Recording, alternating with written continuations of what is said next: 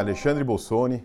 Estou aqui hoje para conversar com vocês sobre o relatório mensal do mês de novembro do LVBI, o Fundo de Investimento Imobiliário VBI Logístico. Neste mês, o fundo comunicou a distribuição de dividendos equivalente a 70 centavos por cota. Esses dividendos são fruto de um resultado do fundo equivalente a 71 centavos por cota, que teve um impacto positivo não recorrente de uma receita de uma multa de pré-pagamento de um CRI que o fundo detinha. Esse resultado não recorrente, que representa esse 1 centavo de diferença, foi retido de forma que o fundo tenha uma distribuição mais linear possível.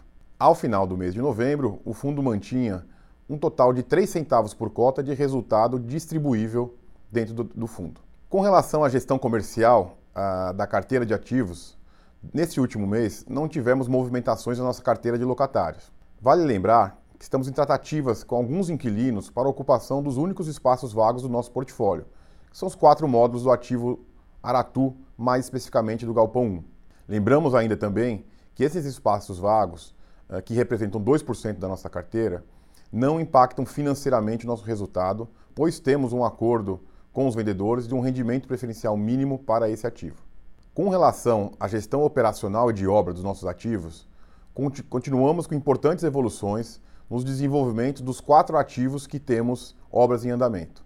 No primeiro deles, o ativo Araucária, fizemos as, as entregas das docas já no final do mês de novembro para a Magalu, que é a nossa locatária lá no ativo e que está de acordo com o cronograma que havíamos imaginado quando da assinatura do contrato de locação com eles.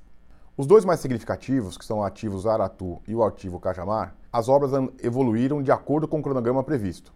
No galpão 2 do ativo Aratu, atingimos 53% de evolução física da obra, o qual possui término previsto para o segundo trimestre de 2022. Nesse mesmo trimestre, deveremos ter a conclusão uh, do ativo Cajamar, o qual estava ao final de novembro com 43% de evolução física da obra.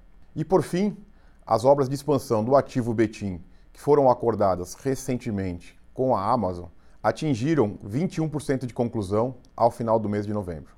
Dessa forma, encerro aqui esse relatório. Obrigado e um abraço a todos.